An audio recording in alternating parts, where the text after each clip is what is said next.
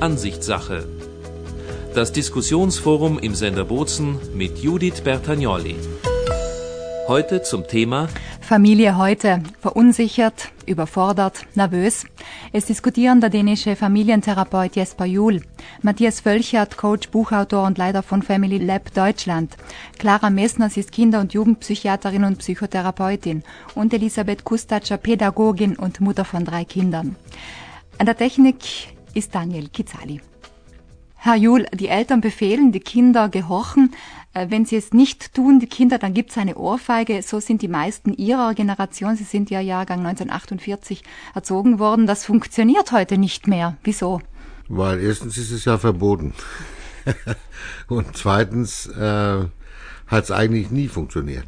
Also was es getan hat, ist, dass wir als Kinder haben gelernt, Angst für die Erwachsenen zu haben die Erwachsenen haben es als Respekt verstanden. Es hat nicht mit Respekt zu tun gehabt. Und heute ist es erstens also ein, ein globalen Welt. Es ist nicht so ein Dorfwelt. Und mittlerweile haben ja auch andere Menschen sich manifestiert, vor allem die Frauen, haben gesagt, wir machen das alte System nicht mehr mit.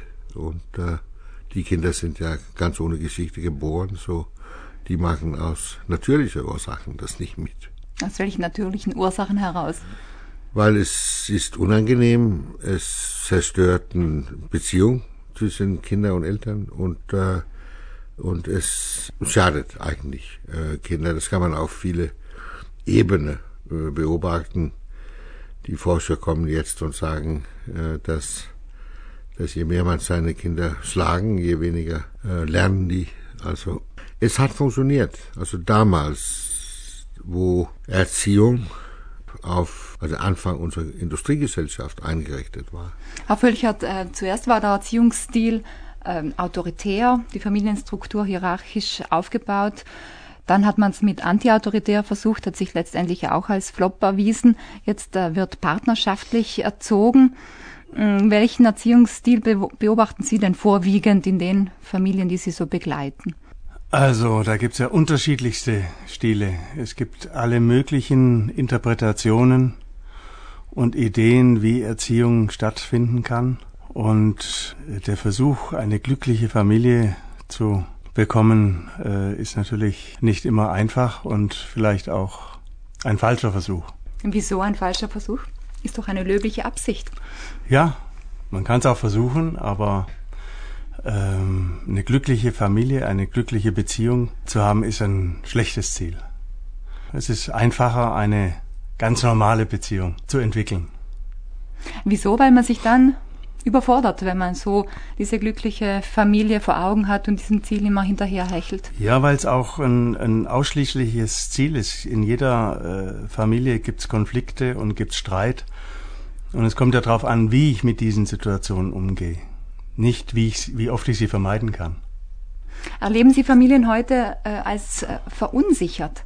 Ja und nein. Also es gibt Familien, die unsicher sind, weil sie sich mit anderen vergleichen. Und es gibt Familien, die konstruktiv unsicher sind, die äh, unzufrieden sind mit dem, wie es ist und sich dann interessieren, äh, was sie anders machen könnten und wo sie dazu lernen könnten. Und das ist eine ganz gute Voraussetzung, um miteinander zu wachsen.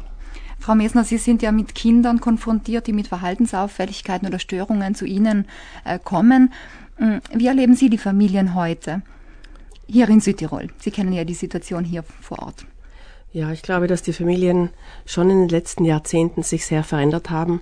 Und ich erlebe, dass die Eltern, die heute die Kinder erziehen, aus einer Generation vielfach stammen, in der sie anders aufgewachsen sind und mit anderen Erziehungsstilen groß geworden, äh, haben sie es heute nicht leicht, mit äh, den äh, jetzigen Kindern einen Weg zu finden, wie es, wie das Zusammenleben gehen kann. Zwischen welchen Polen schwanken die Eltern hin und her? Ob es unbedingt Pole sind, die Eltern tun sich schwer, sie möchten es richtig machen, sie möchten, dass ihre Kinder besser aufwachsen, als sie selber aufgewachsen sind sie möchten die Kinder freier erziehen und schwanken dann, das stimmt, hin und her zwischen dem, wie sie selber aufgewachsen sind und dem, wie sie, wenn sie sich umschauen, verstehen, wie sie dann erziehen möchten. Und was heißt, äh, Pole können in diesem Fall dann wirklich diese autoritäre Struktur sein oder dieses Vorgeben, Befehlen, Gehorchen?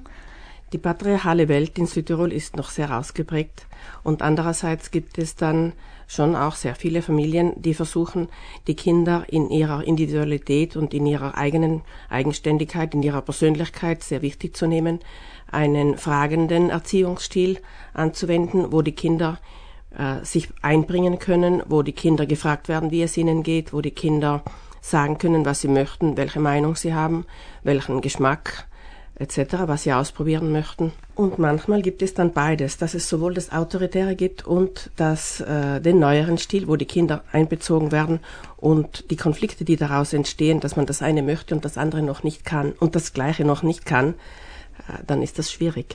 Frau Kustascher, wann waren Sie das letzte Mal von Zweifeln geplagt? In welcher Situation haben Sie sich gesagt, oh je, habe ich jetzt richtig reagiert? War dieser Umgang jetzt korrekt mit, mit Ihren drei Kindern? Ja, mit drei Kindern ist es immer spannend und da ist sehr viel Leben. Und das passiert immer wieder, dass Situationen entstehen, wo, sehr, wo es sehr laut zugeht, wo die Kinder ihre Bedürfnisse haben, zum Beispiel nach sehr viel Lebendigkeit und Toben. Und ich habe das Bedürfnis nach mehr Ruhe. Und da merke ich schon, da komme ich an meine Grenzen. Und da kann schon mal passieren, dass ich auf den Tisch lag und sage, stopp, äh, das ist mir jetzt zu laut. Also wenn ihr spielen wollt und toben wollt, dann geht's ins Zimmer, auf die Terrasse oder raus. Hier in diesem im Wohnraum ist es mir zu laut. Und dann haben Sie dann schlechtes Gewissen, weil Sie auf den, auf den Tisch geschlagen haben, oder wie? Ähm, jetzt nicht mehr. Nein, ich hatte früher, äh, als die Zwillinge noch kleiner waren, da war ich viel öfter an meine Grenzen oder stoß, stieß an meine Grenzen und merkte einfach, äh, jetzt müssen sie irgendwie funktionieren, dass ich meinen Alltag handeln kann. Also es war eine große Herausforderung für mich. Mittlerweile habe ich einfach viel dazugelernt und vor allem darauf geschaut, was sind die Bedürfnisse der Kinder und was sind meine Bedürfnisse. Und beide haben ihre Berechtigung. Und natürlich sind die Bedürfnisse manchmal sehr unterschiedlich, wie ich vorhin gesagt habe, Ruhe und Aktivität. Und je älter die Kinder sind, äh, kann man dann auch in Verhandlung treten ich brauche jetzt meinen Mittagsschlaf, ihr könnt jetzt eine DVD schauen, dafür bin ich danach wieder gut gelaunt, ich komme raus, wir gehen danach zusammen spielen. Also ich finde, dass es sehr wichtig ist in der Familie, die eigenen Bedürfnisse und die Bedürfnisse der Kinder wahrzunehmen. Und dann bin ich auch gestärkter, dann bin ich gelassener in Konfliktsituationen und kann kreativer äh, auf die Kinder eingehen oder auf die Situation eingehen und auch auf mich. Wo stehe ich? Was brauche ich? Manchmal ist mir das Herumtoben überhaupt nicht zu viel und manchmal ist es mir zu viel. Herr, Herr Jul, in Ihren Büchern äh, spielt der Begriff Gleichwürdigkeit ja eine große Rolle. Äh, wie würden Sie das definieren? Gleichwürdigkeit äh, heißt ja, dass die Äußerungen, die äh, äh, Gefühle, die Grenzen, die Meinungen, die Ideen, äh, die Kreativität vom Kinder genauso wahrgenommen wird und ernst genommen wird wie von den Erwachsenen. Und dann müssen ja, besonders wenn die Kinder klein sind, die Erwachsenen sich entscheiden. Und wenn die größer werden, muss man ein bisschen verhandeln und sagen, was ist, was ist möglich, was ist nicht möglich. Aber es heißt eigentlich nur, dass Kinder sind genau wie richtige Menschen und, und die haben ein, und die Beziehungen zwischen Eltern und Kinder sind viel besser, wenn wenn die Kinder ernst genommen wird. Viele Eltern heute verstehen diese ernst genommen als dann muss ich meine Kinder genau das geben, was die Kinder wollen. Aber so ist es nicht. Es ist genau wie mit dem Partner. Also wir, was machen wir, was machen wir für Weihnachten? Meine Frau meint das, ich meine das. Und dann reden wir darüber und dann hoffentlich äh, feiern wir Weihnachten gemeinsam.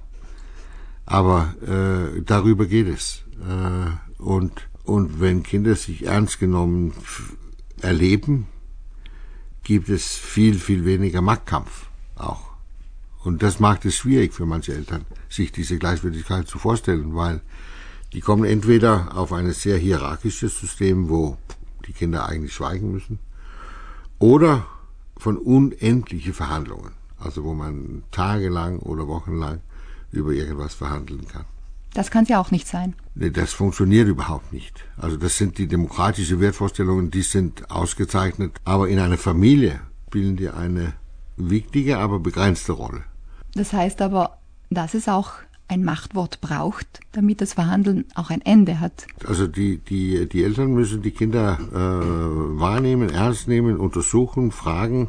Und wenn sie glauben, jetzt weiß ich, wo steht mein Sohn jetzt in, in diesem Bild, dann müssen die Erwachsenen sich entscheiden. Und die Entscheidung liegt da. Also die äh, Eltern haben Macht, es gibt keine Zweifel. Und Kinder brauchen Führung, gibt es auch keine Zweifel. Es ist nur eine Frage, welche Art äh, ist es. Schlägt jetzt das Pendel wieder in die andere Richtung aus? Genug der Partnerschaftlichkeit, so wie Michael Winterhoff sagt, jetzt sind wieder die Eltern am Zug. Wir wissen, dass diese, diese autoritär funktioniert nicht und die anti-autoritär, wenn es sowas gab, funktioniert auch nicht. Also wenn man irgendeine Bewegung trifft, der anti irgendwas ist, soll man sich meiner Meinung nach nicht damit beschäftigen. Was interessant ist, was sind die Menschen für? Anti-autoritär ist genauso eng wie autoritär. Es gibt nichts auf diese, diese ganze Kontinuum vom autoritär zu anti-autoritär oder laissez-faire oder wie man das nennt, das eigentlich optimal funktioniert.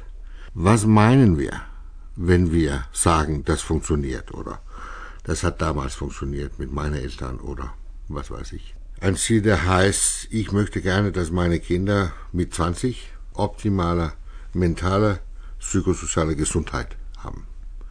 Das ist ein wichtiger Ziel. Und nicht nur für Eltern, auch für unsere Gesellschaft, für, für alle, glaube ich. Und in dem Sinn war Kindererziehung die letzten 300 Jahre eine Riesenfiasko. Es war eine Katastrophe. Wir haben überhaupt keinen Erfolg gehabt. Die Eltern haben viel Ruhe gehabt, weil Kinder sollten schweigen oder wenn nicht gefragt und so weiter. Aber es ist, es ist, es war überhaupt kein Erfolg. Ich komme aus einem kleinen Land, Dänemark, fünfeinhalb Millionen. Alle Untersuchungen sagen, da leben die glücklichsten Menschen im Welt. Wir haben 600.000 chronische Alkoholiker zwischen 30 und 60. Wir haben einen Verbrauch, einen Missbrauch für legale Drogen unter Erwachsene, das unvorstellbar ist. Und ich konnte weitermachen.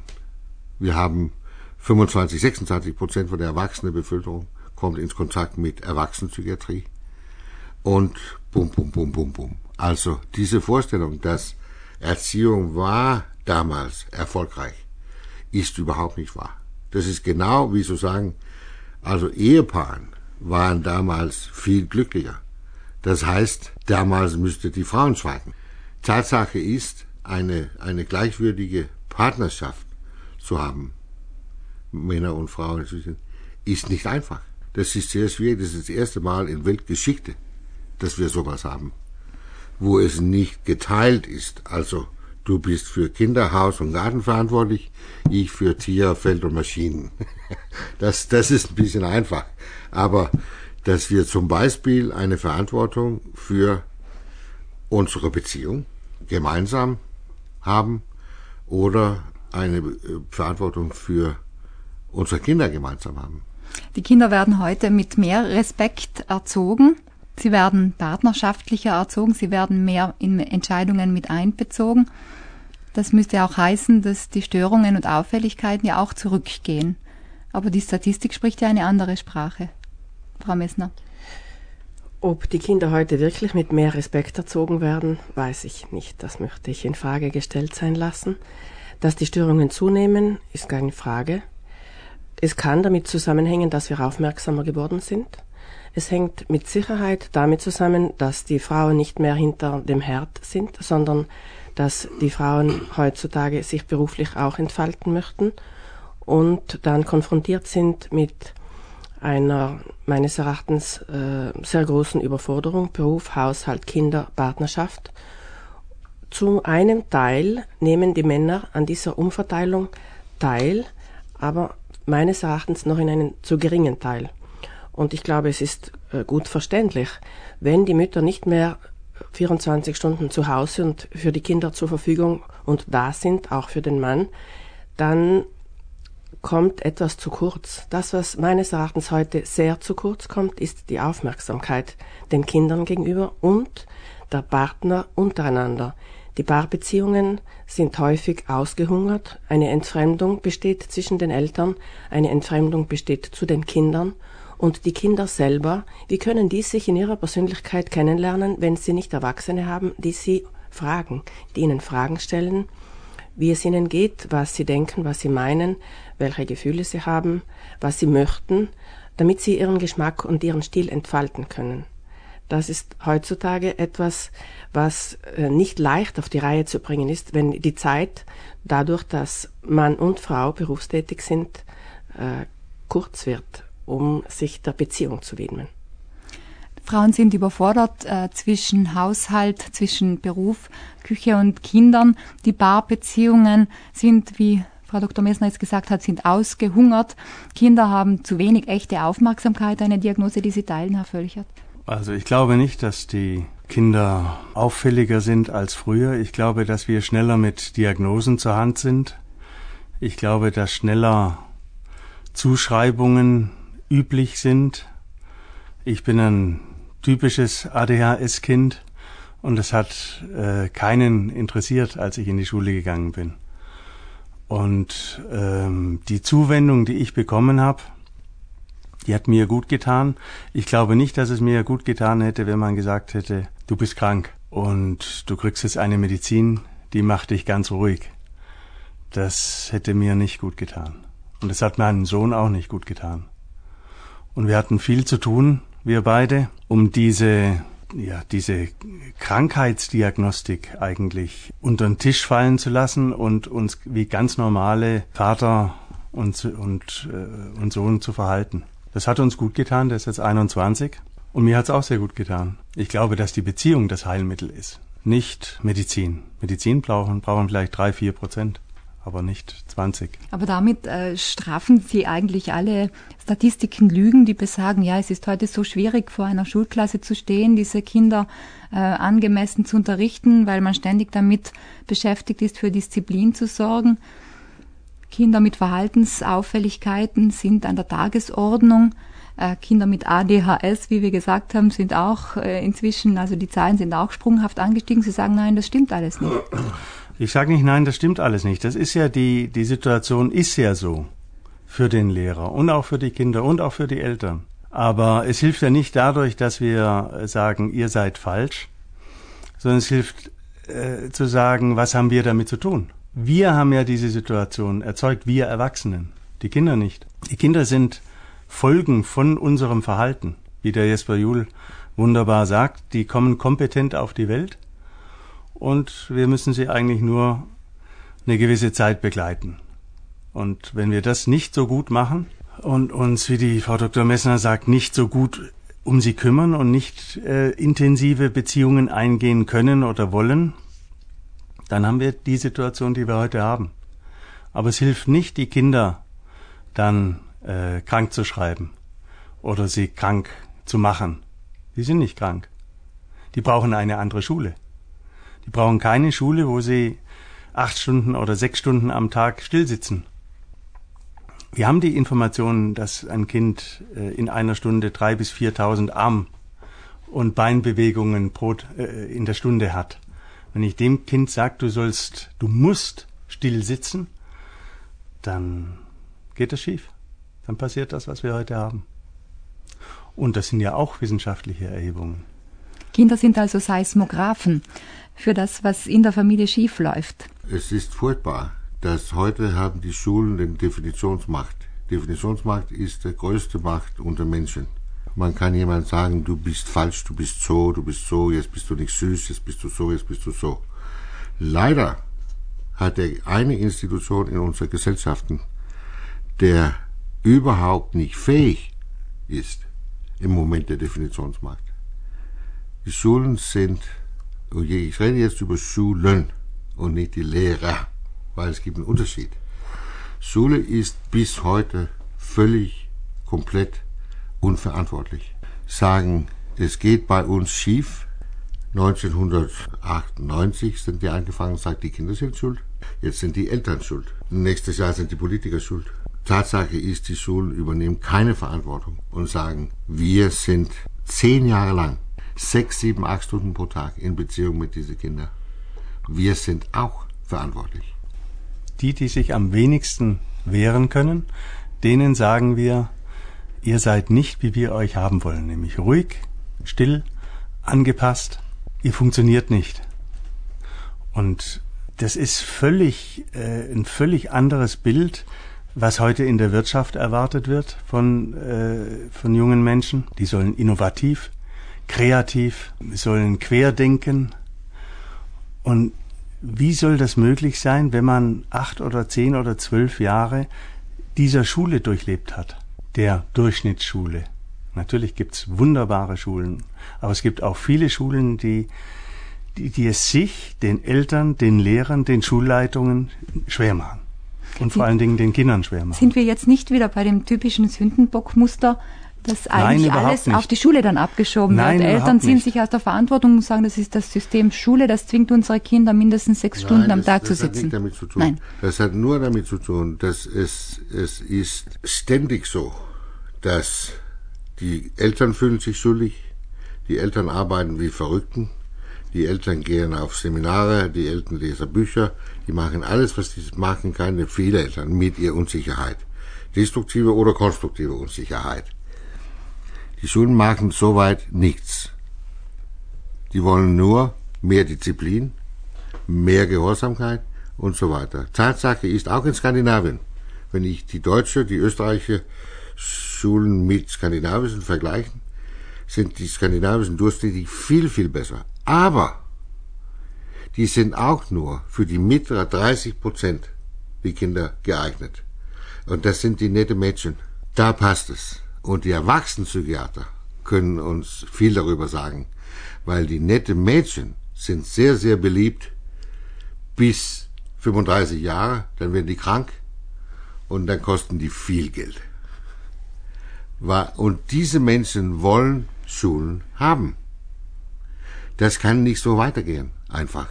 Und Eltern sollten nicht mitmachen und sagt, so muss mein Kind sein.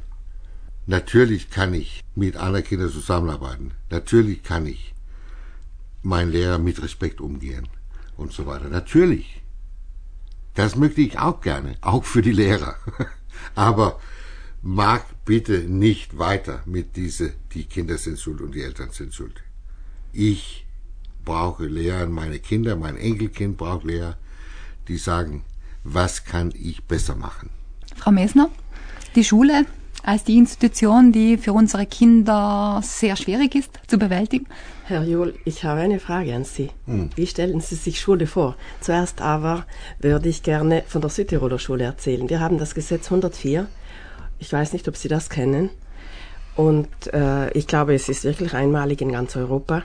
Wir haben die Möglichkeit, den weniger begabten Kindern oder in einer Form äh, Kinder, die, mit, die in irgendeiner Form Schwierigkeiten haben, entweder äh, Betreuer zu geben oder äh, Stützunterricht, Stützlehrer, die den Kindern, die Kinder individuell betreuen können.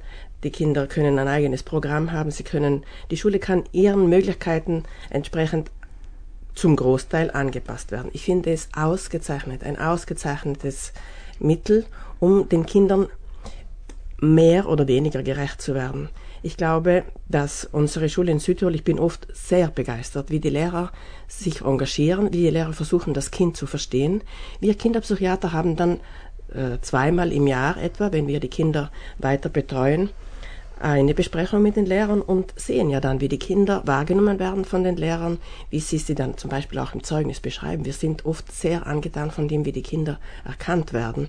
Und in den Besprechungen haben wir die Möglichkeit, den Lehrern zu helfen, die Kinder so zu verstehen, dass die Lehrer mit den Kindern zurechtkommen können, in Anwesenheit der Eltern, die auch ihren Beitrag leisten, dafür, dass das Kind in der Schule die Entfaltungsmöglichkeiten bekommt, die ihm zustehen was Sie da sagen von den Mädchen, dass unsere Schule eher für die ruhigen Mädchen ausgerichtet ist, dem stimme ich doch, obwohl ich das vorher gesagt habe, stimme ich trotzdem zu, weil auch die Lehrer wissen, dass sie, um unterrichten zu können in der Unterrichtssprache, wie es heute üblich ist, äh, halbwegs ruhige äh, Kinder braucht, ein Klima in der Klasse, wo die Lehrer vortragen können. Und es stimmt, dass die Mädchen in der Schule pflegeleicht sind in der Pubertät manchmal, häufig kann man sagen, und spätestens im mittleren Alter irgendwann äh, größere psychiatrische Probleme kommen und, wie Sie sagen, sehr teuer werden. Aber Herr Jule, ich wiederhole jetzt meine Frage. Wie stellen Sie sich Schule vor? Ich möchte gerne dieses Gesetz erstmal kommentieren. Sie reden über Kinder, die schon definiert geworden sind. Also, die sind im Kontakt mit Kinderpsychiatrie. Kind und dem psychologischen Dienst? Ja, also, schon definiert bei Schule als nicht normal.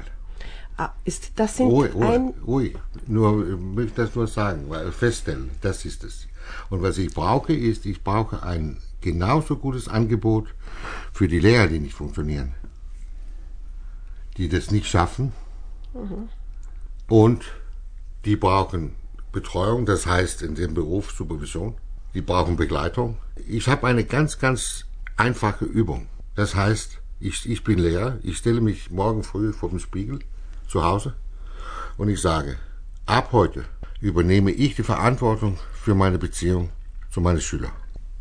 Weil das machen konsequent Lehrer nicht. Oder Einzellehrer machen es wunderbar. Deswegen möchte ich nicht so gerne über Lehrer reden, weil es gibt viele, viele. Aber unsere Schulkultur ist so, dass wenn ein Kind nicht reinpasst, dann ist das Kind schuldig. Heute haben wir, oder die letzten, meine Generation mit, ab meine Generation, haben wir es so gemacht, dass die sind nicht schlimm, die sind nicht furchtbar, die werden nicht bestraft, so viel wie wenn ich Schulkind war. Aber die werden zu Psychologen hingewiesen, zu Therapie, Ergotherapie, Physiotherapie und so weiter. Und Sie können mich glauben, für die Kinder ist das genauso schlimm. Da muss ich widersprechen. Hoffentlich. Ich muss, ich muss widersprechen. das wollten Sie ja vielleicht gerade erreichen. Äh, Ich glaube, dass es sehr gute Möglichkeiten gibt heutzutage Kindern, die irgendwelche Schwierigkeiten haben, ihnen zu helfen, um ihre Fähigkeiten zu entwickeln. Das ist meine Erfahrung. Keine Zweifel. Wir haben jetzt in Dänemark an der Pädagogischen Universität feststellen könnte, was wir 30 Jahre lang gesagt haben, dass Spezialunterricht, wie wir das nennen, das heißt, wenn Kinder schlecht schreiben oder äh, lesen oder Mathe oder was das ist, dann machen wir kleinere Gruppen, mehr intensive Unterricht, mehr Lehrern und so weiter. Das, das hat, was weiß ich, 75 Milliarden die letzten 50 Jahre gekostet und ist jetzt ein, hat man eingesehen, das ist ein totaler Fiasko gewesen. Niemand hat was davon gelernt, weil das war das falsche Problem, haben wir angegriffen. Es, ich sage nicht, dass es nicht, dass es sich nicht verbessert. Ich sage nicht, dass es nicht Einzellehrer gibt, dass es nicht Gesetze geben.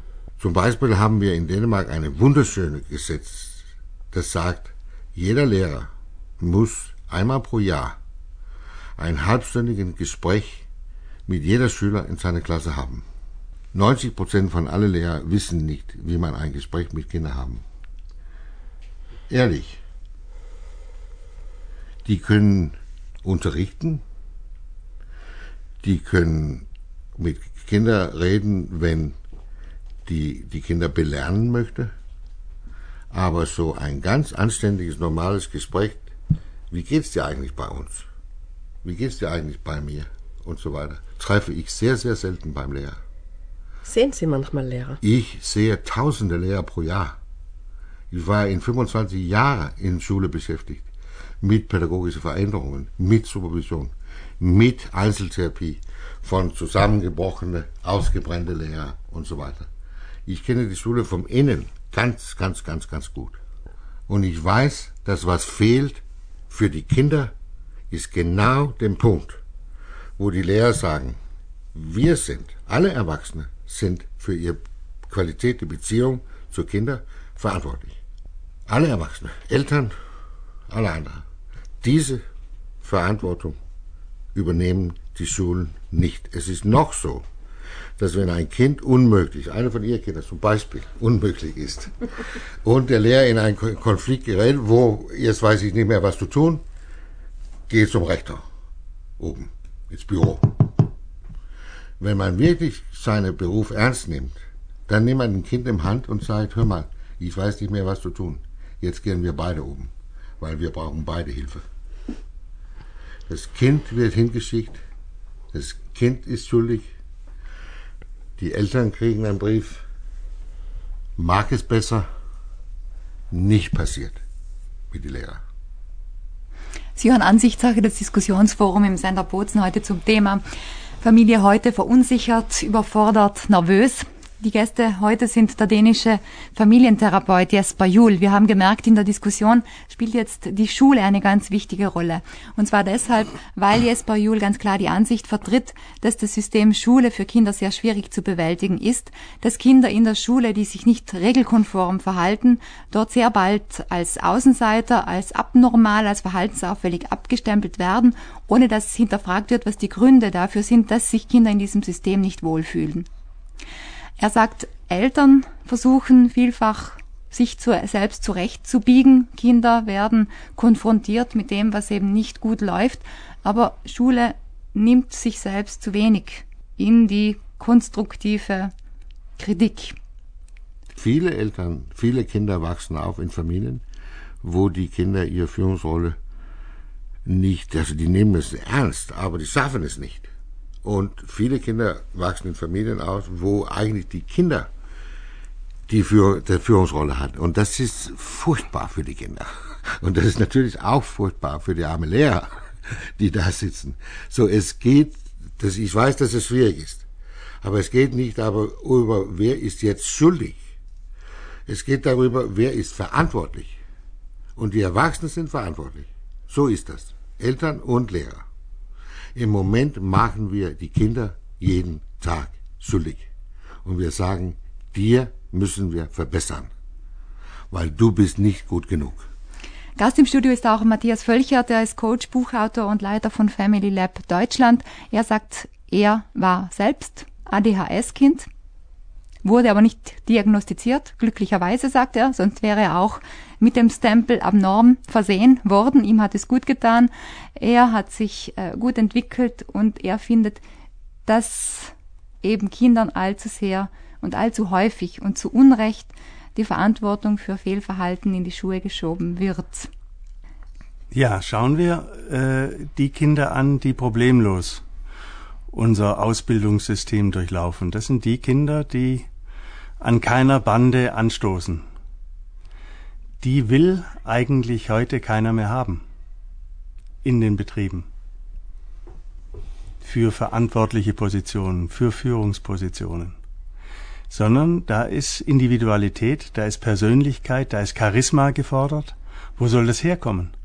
Das kommt nicht von den Kindern, die stromlinienförmig äh, erzogen werden, sondern das kommt mit Kindern, und ich rede nicht äh, davon, dass wir das Chaos dulden sollen oder dass wir äh, Klassen dulden sollen, die äh, wo Unterrichten gar nicht mehr möglich ist, sondern wir müssen uns stellen als Erwachsene und müssen sagen, okay, schau her, was wir angerichtet haben.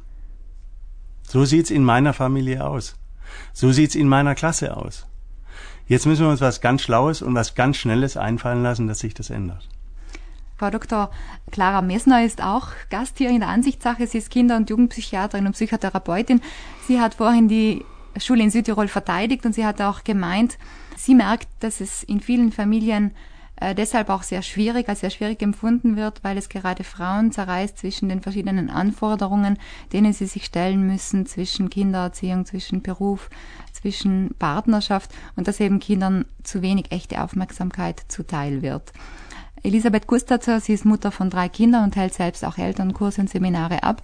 Sie hat gesagt, äh, ihr geht es darum, immer wieder auch auf ihre persönlichen Bedürfnisse äh, zu diesen zurückzufinden, diese auch ernst zu nehmen, damit sich jene Bedürfnisse, die Kinder haben, damit auch diese respektiert werden können und eigentlich beide Seiten nicht zu kurz kommen. Vorhin, äh, Herr Julis, die Frage gefallen, wie können Sie sich Schule heute vorstellen? Wie könnte Schule heute aussehen? Lass mich sagen, trotz 25 Jahren in der Schule weiß ich nicht über Unterrichtung. Äh, ich habe für also in der viel, viel, also äh, unendlich Vertrauen, wenn es zur Unterrichtung kommt und und äh, Fachlichkeit und so weiter. Ähm, was wir brauchen, ist, wir brauchen eine Lehrerausbildung, wo die Lehrer lernen, wie geht man mit Kindern um. Also wirklich Kinder so nicht nur Schüler.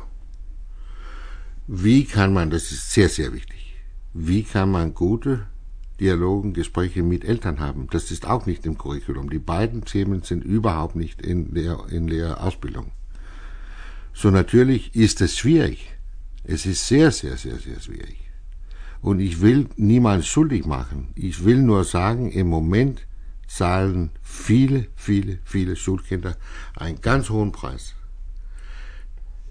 Deswegen, dass die Lehrer das nicht schaffen, was diese Mutter hier schafft, zu sagen, jetzt endlich will ich meine Ruhe in einer Art und Weise sagen, so dass die Kinder nicht gehorchen, aber respektieren und sagen, okay, so ist es. Weil Eltern haben ja nicht diese Möglichkeit zu sagen, jetzt machst du, was ich sage, sonst schicke ich dir zum Psycholog. Oder du kannst nicht hier sein. Das ist eine Verlied überall in Europa. Wir haben Schule nach Schule nach Schule erlebt, wo wenn die Lehrer nur ganz wenig Training bekommen, dann ist ein Anteil von Schülern, die nicht funktionieren, geht runter. Es hängt mit den Kompetenzen von den Lehrern zusammen. Und dieser Preis zahlt im Moment die Schüler. Das ist nicht okay. Herr Juhl, zurück zu dem, was Sie vorher gesagt haben. Ich möchte das ungern unwidersprochen stehen lassen. Dass das Kind, dem Hilfe zukommen soll, als schuldig erklärt würde, das kann, das ist Ansichtssache, ob man das so sieht oder ob man anerkennt, dass ein Kind vielleicht gerade dadurch, dass es einer Hilfe zugeführt wird, in seinen Möglichkeiten, aber auch Schwierigkeiten gesehen wird. Es ist eine, es ist äh, Ansichtssache, ob man sagt, das Kind ist schuld oder wird für schuldig erklärt oder zumindest wir versuchen in der Kinderpsychiatrie das Kind mit seinen Schwierigkeiten zu verstehen, zu verstehen, wo das herkommt und was das Kind braucht. Ich denke, das ist was anderes als zu sagen, das Kind ist schuld. Ich habe Kinderpsychiatrie überhaupt nicht kritisiert, weil ich kenne Kinderpsychiatrie nicht hier. Ich habe Schulen und die Behaltung von Lehrern. Und ich bin mir ganz sicher, dass wenn man einmal gesagt hat, hier ist ein Kind, dieses Kind ist besonders und braucht Hilfe, Hilfe, dass Lehrer und Eltern dieses Kind nicht geben kann oder wollen, diese Kinder kriegen Hilfe. Äh, ich habe keine Zweifel. Aber darüber reden wir nicht. Wir reden darüber, warum wächst dieses Anzahl von Kindern, die Hilfe brauchen. In Deutschland redet man in aller Ernst im Moment über 52 Prozent von allen Schulkindern brauchen Psychotherapie. Das kann doch nicht so weitergehen. Frau Gustatscher? Ja, ich merke sehr häufig auch, wenn ich mit Eltern zusammenarbeite, dass sie den ganzen Tag unter Strom stehen. Also sie stehen in der Früh auf, da ist der Radiowecker, dann wird der Radio eingeschaltet, dann machen sie schnell Frühstück. Alle Kinder müssen funktionieren, weil das Zeitkorsett so kurz ist und so eng ist, gewollt oder auch nicht gewollt. Äh, die Eltern fahren zur Arbeit, sie hören Radio, sie telefonieren, sie checken ihre Mails Sie kommen nach Hause, schnell muss gekocht werden, es wird die Zeitung gelesen. Äh, bis hin zum Abend, nach dem Abendessen wollen Sie in Ruhe Ihre Fernsehsendungen schauen, schlafen vielleicht noch davor ein oder lesen noch ein Buch. Viele sind den ganzen Tag nicht eine Sekunde bei sich selbst. Wie soll ich dann, wenn ich nie bei mir selbst ankomme, mich spüre als Mutter, als Vater, wie soll ich mich dann in ein Kind hineinversetzen? Ich habe nur mehr meine Erfahrung aus meiner Kindheit und will, dass mein Kind funktioniert. Und plötzlich habe ich dann äh, alle Hände voll zu tun, wenn mein Kind bockt oder auffällig wird oder eben nicht mitspielt. Dann muss das Kind funktionieren. Und ich habe gemerkt, äh, auch ich falle immer wieder in diese Falle hinein, dass einfach von außen sehr viel hereinkommt. Und wenn ich mich nicht ganz bewusst sage, mir bewusst sage, stopp, ich will jetzt nicht Radio hören, ich will jetzt diese Zeitungen nicht lesen, ich will einfach mal für mich da sein, dann kann ich sehr achtsam in die Situation hineingehen. Und wenn ich das schaffe, dann schaffe ich sehr individuell auf meine Kinder einzugehen. Manche Kinder, die brauchen mehr Führung, die fordern mich viel mehr heraus. Da ist Führung sehr, sehr wichtig. Und da muss ich, werde ich als Eltern auch sehr gefordert, dass ich jetzt in die Führung hineingehe. Aber es gibt gleichwohl andere Kinder, die muss ich einfach bestärken, dass sie auf sich vertrauen, dass sie es schon schaffen. Aber es ist sehr individuell und je mehr ich mit Kindern zusammen bin, merke ich, wenn ich nicht bei mir bin und nicht spüre, dann spüre ich auch das Kind nicht und das individuelle Bedürfnis. Und da geht es nicht um die Theorie, was mache ich mit meinem Dreijährigen, der jetzt auf dem Boden liegt und nicht will. Da gibt es die Theorie A und da muss ich so als Elternteil machen. Ganz viele Eltern wollen sofort Lösungen und spüren eigentlich nicht, was brauche ich, was braucht mein Kind und was braucht die Situation. Also mehr auf die eigene Intuition hören, würden Sie empfehlen? Ja, ähm, gepaart mit Bewusstsein. Eines ist, wenn ich nur auf mein Bauchgefühl horche und so äh, mich verhalte, wie meine Eltern verhalten habe, dann kann das in vielen Dingen wunderbar sein. Es kann aber auch in manchen Dingen so sein, dass ich in Muster hineintappe, wo meine Eltern schon hineingetappt sind. Wenn ich es schaffe, mich selber zu reflektieren und sagen, was war gut in meiner Erziehung und was, was, was war weniger gut, was will ich meinen Kindern weitergeben oder was sind meine Werte, was ist mir wirklich wichtig, dann kann ich in anderen Bereichen auch gelassener sein und sagen, ja, lassen wir mal laufen, geht schon. Diese fünf Punkte sind mir wirklich wichtig und ideal ist natürlich, wenn ich das mit meinem Partner mache. Wenn wir beide wissen, was ist uns wichtig, dann können wir gestärkt dahinter stehen. Und dann haben wir auch mehr Sicherheit, das ist mir wichtig und da will ich, dass es auch nach meinem Vorbild oder nach meinem guten Gutdünken auch so zu Hause läuft. Bis zu einem gewissen Alter natürlich. Und in anderen Sachen kann ich dann gelassener werden. Dann habe ich mehr Spielraum. Und wenn ich sonst immer äh, meine, die Kinder müssen funktionieren, das Zimmer muss super aufgeräumt sein, die Hausaufgaben müssen jeden Tag gemacht werden, dann setze ich mich und die Kinder unter einen enormen Druck. Herr Völkert, Sie haben gesagt, die äh, Erwachsenen sollen endlich die Verantwortung übernehmen für das, was sie in der Schule und in den Familien angerichtet haben. Was haben Erwachsene in den Familien angerichtet? Wir haben jetzt viel über Schule gesprochen, sprechen wir jetzt über Familien. Ja, sie haben sich und die Kinder verloren. Oft. Es gibt wunderbare Familien, in denen es gut läuft. Und wenn wir uns die genau anschauen, dann sind das Familien, die sich um sich selbst kümmern, die sich ja eine Beziehung zu ihren Kindern haben, die sich kennenlernen wollen und nicht von vornherein sagen, ich will dich so und so haben oder du sollst so und so werden, sondern die sich fragen, was bist du denn für ein Mensch? Und sich auf diese, dieses Abenteuer Familie einlassen. Das sind Familien, denen es gut geht.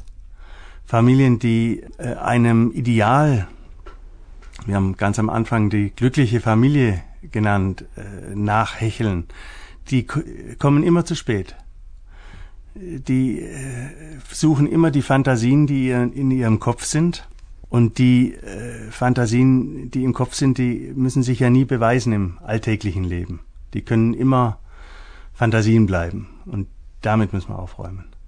Also echtes Interesse füreinander und auch das aufrichtige Bemühen, sich gegenseitig kennenzulernen, aber vor allem sich auch so zu nehmen, wie man ist, ohne dass man irgendetwas in die Kinder hinein projiziert. Ja, und dass man, dass man auch Freude an den Kindern hat. Es ist doch wunderschön zu sehen, äh, wie die aufwachsen, wie die von alleine wachsen. Und wir machen es uns viel zu schwer in unseren Familien. Es, es braucht keiner viele Bücher zu lesen. Er braucht nur genau hinzuschauen und sich Zeit zu nehmen. Dann geht's. Herr Juhl? Ja, ich würde gerne sagen, Kinder sind, wie Eltern, sehr viel, und das ist natürlich auch ein Problem für Lehrer, außer sich selbst. Heute, die sind überstimuliert, sind äh, mit, mit, mit alles äh, äh verbunden und, und äh, für Eltern habe ich einen Vorschlag.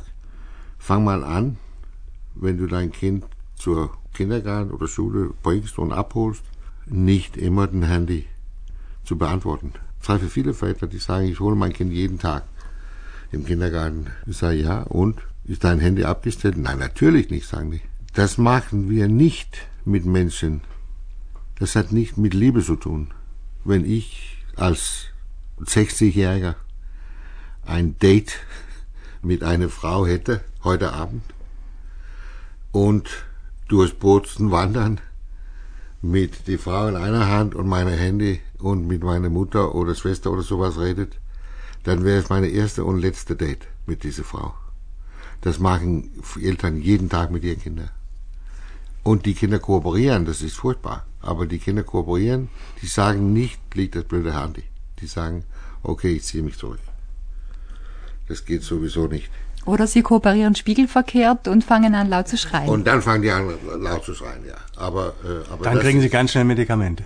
Aber das ist es. Aber für mich ist das so, es ist keine Frage über Schule oder Eltern, wir sind schuldig. Ich rede jeden Tag mit Eltern, jeden Tag mit Lehrern, die haben genau dieselben Probleme, die erleben genau dieselben Konflikte. Und jetzt müssen sie sich endlich zusammensetzen und sagen, wie kommen wir aus unserer Hilflosigkeit raus? Und nicht, was können wir jetzt mit die und die und die Kinder machen? Und Hilflosigkeit manifestiert, manifestiert sich manchmal auch dahingehend, dass Eltern Kinder einfach walten und schalten lassen, mhm. sie stundenlang vor dem PC sitzen lassen, ja, ja. ihnen die Tüte Gummibärchen kommentarlos kaufen, die sie im Supermarkt unbedingt haben mhm. möchten. Es gibt ja den Weg, den wenigstens Widerstand. Und, und je mehr Geld man hat, je mehr möglich ist das, dass man, äh, und wir sind ja reich, also im Vergleich mit, mit, mit meinem Kindheit. Und das ist durchaus, das ist durchaus möglich. Und es ist auch schwierig, muss ich sagen. Also ich wollte es auch schwierig finden, wenn ich den ganzen Morgen, also ab Frühstück und, und auch Abend und Abendessen und Mittagsessen, wenn ich immer am Handy ist, Radio ist immer da und so weiter, dann plötzlich komme ich zu meinem 13-Jährigen und sage, du darfst nicht vor vor dem PC sitzen. Das, also, das geht ja nicht, das kann doch niemand ernst nehmen. Herr Füllert, Sie haben natürlich vorher eine Provokation gesetzt, wenn Sie an die Medikamente ansprechen. Ich glaube, dass die Forschung zurzeit sehr, sehr viel arbeitet, um herauszufinden, was mit diesen hyperaktiven Kindern ist. Hinzu würde ich mir in der Diskussion wünschen, dass man auch von der hyperaktiven Gesellschaft spricht was Sie vorher gesagt haben, dass die Eltern zu wenig Zeit haben und was haben Sie noch gesagt, zu wenig? Echtes Interesse, eine Beziehung Echtes aufzubauen. Interesse, was ganz wichtig ist, dass die Eltern sich auf die Beziehung mit den Kindern einlassen und äh, an ihnen interessiert sind, was in den Kindern vor sich geht. Das ist es, das, was alternativ manchmal in ganz schwierigen Fällen braucht man vorübergehend ein Medikament.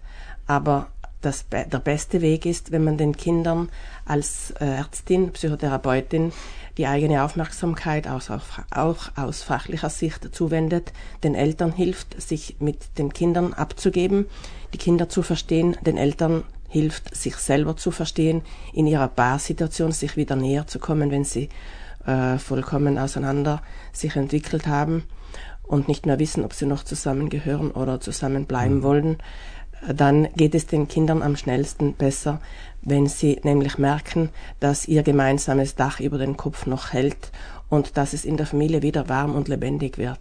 Aber ich, ich stimme Ihnen mich, völlig zu. Ich freue mich am meisten, wenn ich irgendwo in einem Dorf oder auf einem Spazierweg oder in der Stadt einer Familie begegne und sehe, wie sie untereinander lebendig sich be bewegen mhm. und sich miteinander auch verhalten und unterhalten. Und wenn ich dann kurz anhalte und höre, wie es geht, dann bestätigt sich das, was ich schon in der Bewegung gesehen habe. Dass die sich wieder aufeinander beziehen und ein, äh, das Zusammengehörigkeitsgefühl mhm. verstärkt haben, ein Gefühl füreinander entwickelt haben und auch daran weitergewachsen sind. Ich stimme Ihnen völlig zu. Und das, äh, das ist ja die, die, das ist ja wirklich die Medizin. Ja. Und wir, ich habe es noch nirgendwo gelesen oder gehört, dass wir einfach immer wieder sagen müssen, Ritalin und andere Medikamente sind schlimme Abkürzungen.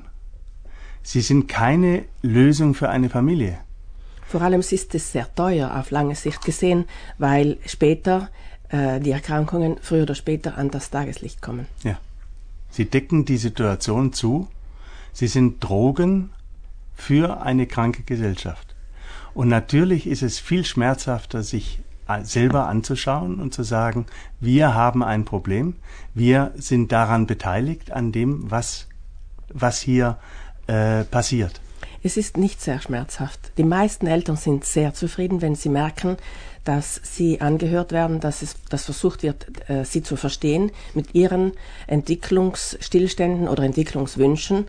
Und wenn sie bemerken, dass sie wieder Zugang zu den Kindern und zu sich selber bekommen. Ja, ich merke sehr häufig, es muss ein, ein Schmerzpunkt erreicht werden, dass sich etwas bewegt in einem System.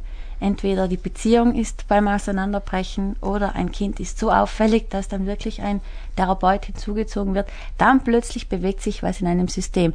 Aber der ganze Weg vorhin, der Leidensdruck oder auch das Funktionieren, wurde sehr, sehr lange ausgehalten. Und je früher ich es schaffe, als Mutter, als Vater, hinzuschauen und mal zu schauen, wo stehe ich, was brauche ich, was brauchen meine Kinder oder was tut uns gut, umso früher schaffe ich es auch, die Kinder wieder zu spüren. Ich bin ganz einverstanden mit Ihnen. In der Ansichtssache ging es heute um Familie heute, verunsichert, überfordert, nervös. Ich möchte jetzt eine Schlussrunde machen und zwar, damit eine Familie sicher, damit sie angemessen gefordert, damit sie ruhig leben kann, welche Voraussetzungen braucht es? Vertrauen. Sie muss vertrauen, dass es gut wird und dass es Lösungen gibt, die in der Familie liegen und die nicht von außen kommen müssen. Ich kann mir kurz Ratschläge holen oder ein Buch lesen, aber letztlich äh, muss ich darauf vertrauen, dass es, dass wir es zusammen schaffen können. Frau Gustatscher. Ich finde es sehr schön, wenn mit Achtsamkeit in der Familie der Alltag gelebt wird. Dann spüre ich mich, dann spüre ich die Kinder und dann kann ich individuell auf Situationen reagieren. Denn da entsteht Beziehung und das ist das, was mich trägt und was, was mich auch hält. Herr Juhl. Das glaube ich, das kann ich nicht so kurz beantworten. Also ich, ich, ich einige mich sehr mit, mit, mit, äh, mit was hier gesagt wird. Ich, ich glaube, es ist, äh, es ist viel, viel, viel komplexer. Soll ich eins heute sagen, wäre es, die meisten Eltern können ruhig 50 Prozent von ihrer sogenannten Erziehung vergessen und einander und die Kinder äh, genießen. Das wäre besser für alle. Frau Mesner? Ich habe heute einen Satz mitgenommen, nämlich die Freundlichkeit zu den eigenen Fehlern. Das, glaube ich, kann uns Erwachsenen helfen. Ja. Das ist, da nehme ich zu. Jeden Morgen, jeder Eltern müssen sich selber vergeben. Das ist gut. Schönes Schlusswort. Sage Ihnen herzlich Dankeschön fürs Mitdiskutieren bei der Ansichtssache heute zum Thema Familie heute, verunsichert, überfordert, nervös. Danke an den dänischen Familientherapeuten Jesper Juhl, an Elisabeth Gustatsch, sie ist Mutter von drei Kindern, Pädagogin und hält Elternkurse ab, an Matthias Völchert, Coach, Buchautor und Leiter von Family Lab Deutschland und an Clara Mesner, sie ist Psychotherapeutin und Kinder- und Jugendpsychiaterin. An der Technik war Daniel Kizali. Danke fürs Mithören, danke fürs Mitreden und danke fürs Mitdenken, sagt Judith Bertagnoli.